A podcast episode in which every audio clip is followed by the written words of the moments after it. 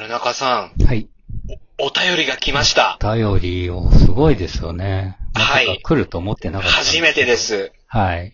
私たちのこの、はい、レジオトークの番組に丁寧なお便りをいただいたので、はい、えー、今回はちょっとそれを紹介しつつ、で、結構ですね、はい、あの、内容が、ま、真面目なので、はい、こっちもちょっと真面目に考えて答えなきゃっていう感じなので、よろしくお願いします。はい、えっ、ー、と、ということで、えー、12回目のラジオトーク、ライターズラジオ。はい。えー、フリーライター豊川です。えー、そうです。ごめんなさい。えー、フリーライターの村中隆です。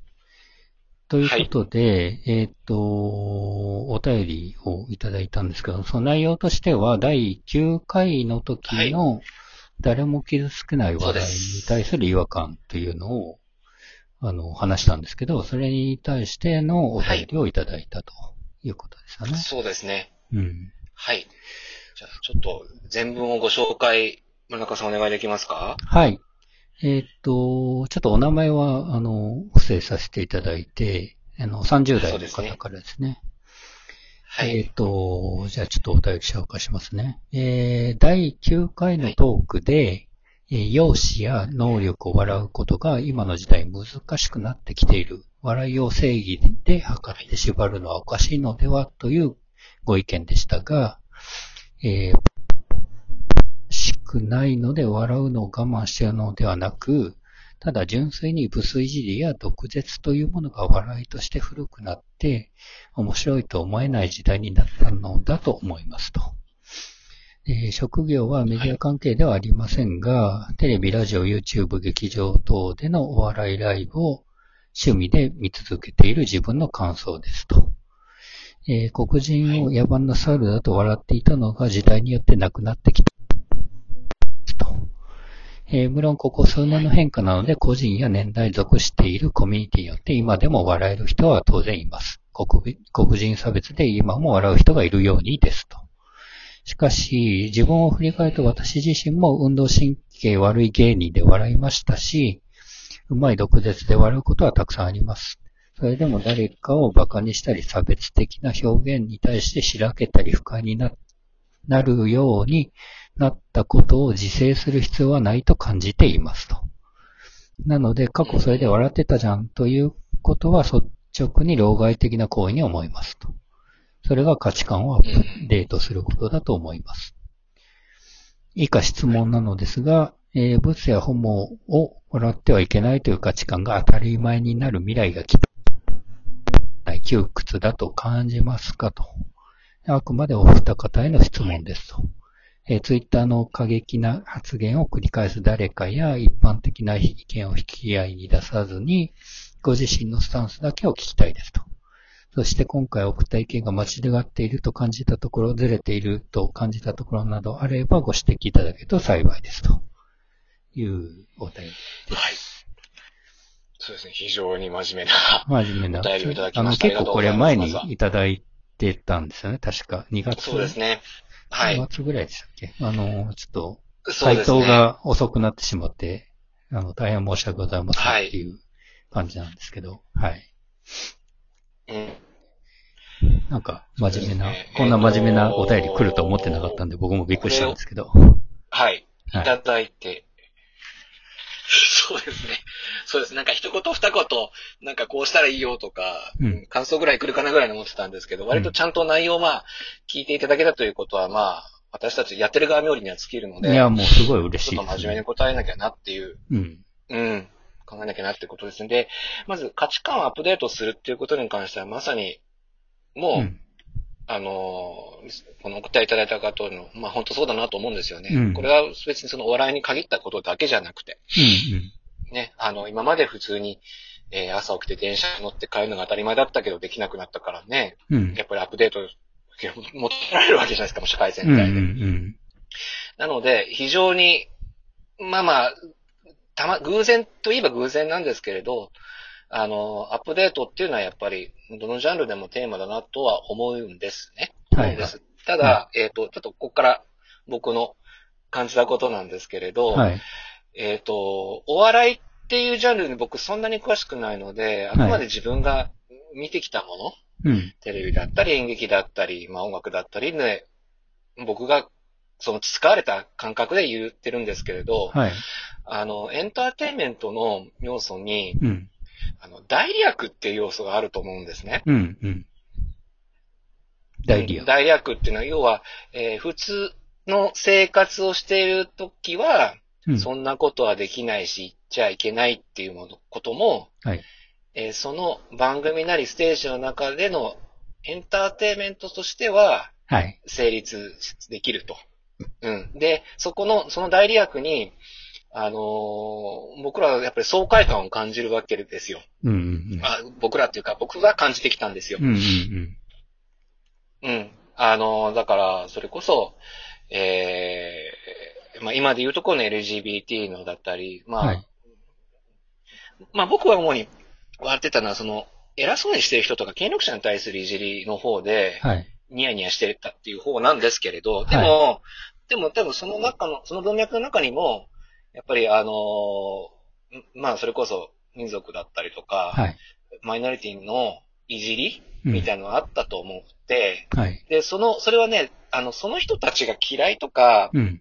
っていうよりも、そういう悪いことを言っちゃって、言っちゃってる人がいるんだっていうことの爽快感はい。なんですよね。はい。うん。で、それは、で、そ、それをやってくれたことで、その人に対してすげえとかかっこいいとか、はい。敬意につながったりするので、はい。で、その、まあまあ、言ったらちょっと刺激物みたいなもんですけど、そこのワクワクや爽快感は、きっと、今後も僕、欲するだろうなと思うんです。うん。うん。うん、あの、それは、いつも見ているテレビでそれをやってくれなくてもいいけど、うんっていうかまあ今後はできないかもしれないけれど、うん。自分の中にそれを欲してるっていうものは僕自覚しているので、はい。うん、なので、えっ、と、古くなったというよりも、はい。あの、時代の、に乗っかる、時代のトレンドに乗っかれるものが変わったっていう認識なんですね。ああ。まあ、あれうん、だ。からいじったりとか、あの、人間誰しもちょっとそのダークな部分というか、あの嫌な部分、あの毒毒を吐きたいこととかもあるだろうし、うん。そういうのを、はい。まあ、その、お笑い芸人さんたちが、ちょっと代理うん。して、あの、言ってくれてる部分もあるよね、みたいな話ですよね。うん。そう。ですね。で、結局、それがちゃんとエンターテインメントとして成立させるには、うん。その、こういう不満とかを持っている人たちがいるっていう、すごいアンテナの感度が良くないとできないことなので、はい。そのアンテナの立て方の鋭さに、うん。をさすがってやっぱり思っちゃうんですよ。はいはなんかは。い。はい。で、今後もやっぱりそういうものを多分欲すると思うので、はい。えー、だからメインストリームのメディアでそういうものが成立しなくなったとしても、うん。きっとどこかで僕はそれを摂取するだろうなと、うんうん。探して見つけたりするだろうなと思うし、はい。そう思ってる人は僕以外じゃないと思っています。で、あと、うんあの、すごい、あのーなんだろうな、雑な例えなんですけれど、はい。あの、刑事ドラマとか、うんまあ犯罪ドラマでもいいんですけど、悪役の人がはい。車の後部座席できっちりシートベルト締めてるって、やっぱりはい。違和感を感じます。うんうん。はい。うんまあ、そういう、なんかね、タバコとかもね、うん。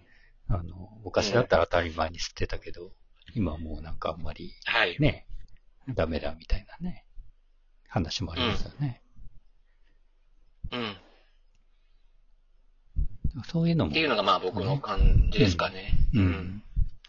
だからそういうのって多分、その、ゼロにはならないと思うんですよね、僕も。その、はい。なんですか、アンダーグラウンドな世界。で、例えばまあ、お笑いで言えば、あの、劇場でしか、あの、見れないネタというか、テレビではできないけど、あの、コアなファン、劇場でしか見れないネタ、みたいなことは多分今でもあるだろうし、今後ももちろん残っていくだろうなっていうのはありますよね。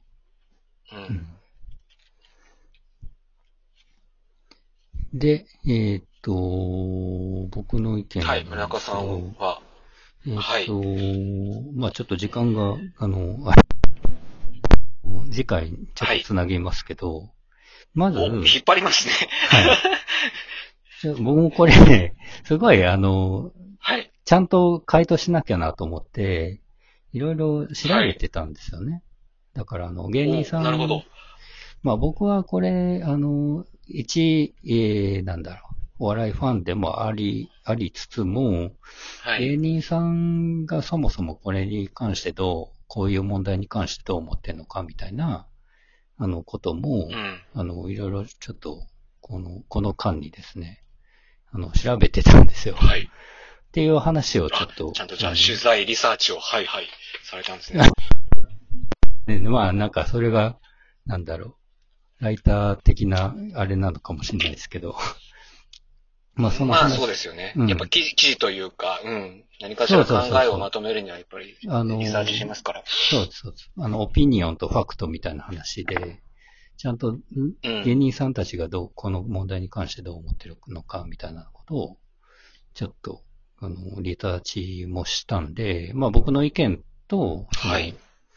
はな、えー、芸人さん側の意見も交えて、ちょっとはい。現場の芸人さんってことですね。そうです、そうです。お笑い芸人さんの。はい。もう次回、ちょっと、あの、紹介したいなと思います。では、えー、じゃあ次回、13回はお便りの回答、村中さん編ということですね。そうですね。はい。はい。ということです。で、あの、毎度おなじみ、番組クリップ、もしよろしかったらお願いいたします。はい、お願いします。あの、ちゃんと後編の時もポップアップが出ますんで、ぜひよろしくお願いいたします。はい、お願いします。じゃあ、ちょっと次回またこの続きをお願いします。はい。はい。後半に続くということで、第12回、フリーライターゾムでした。えー、フリーライター村中隆でした。はい、次回もよろしくお願いいたします。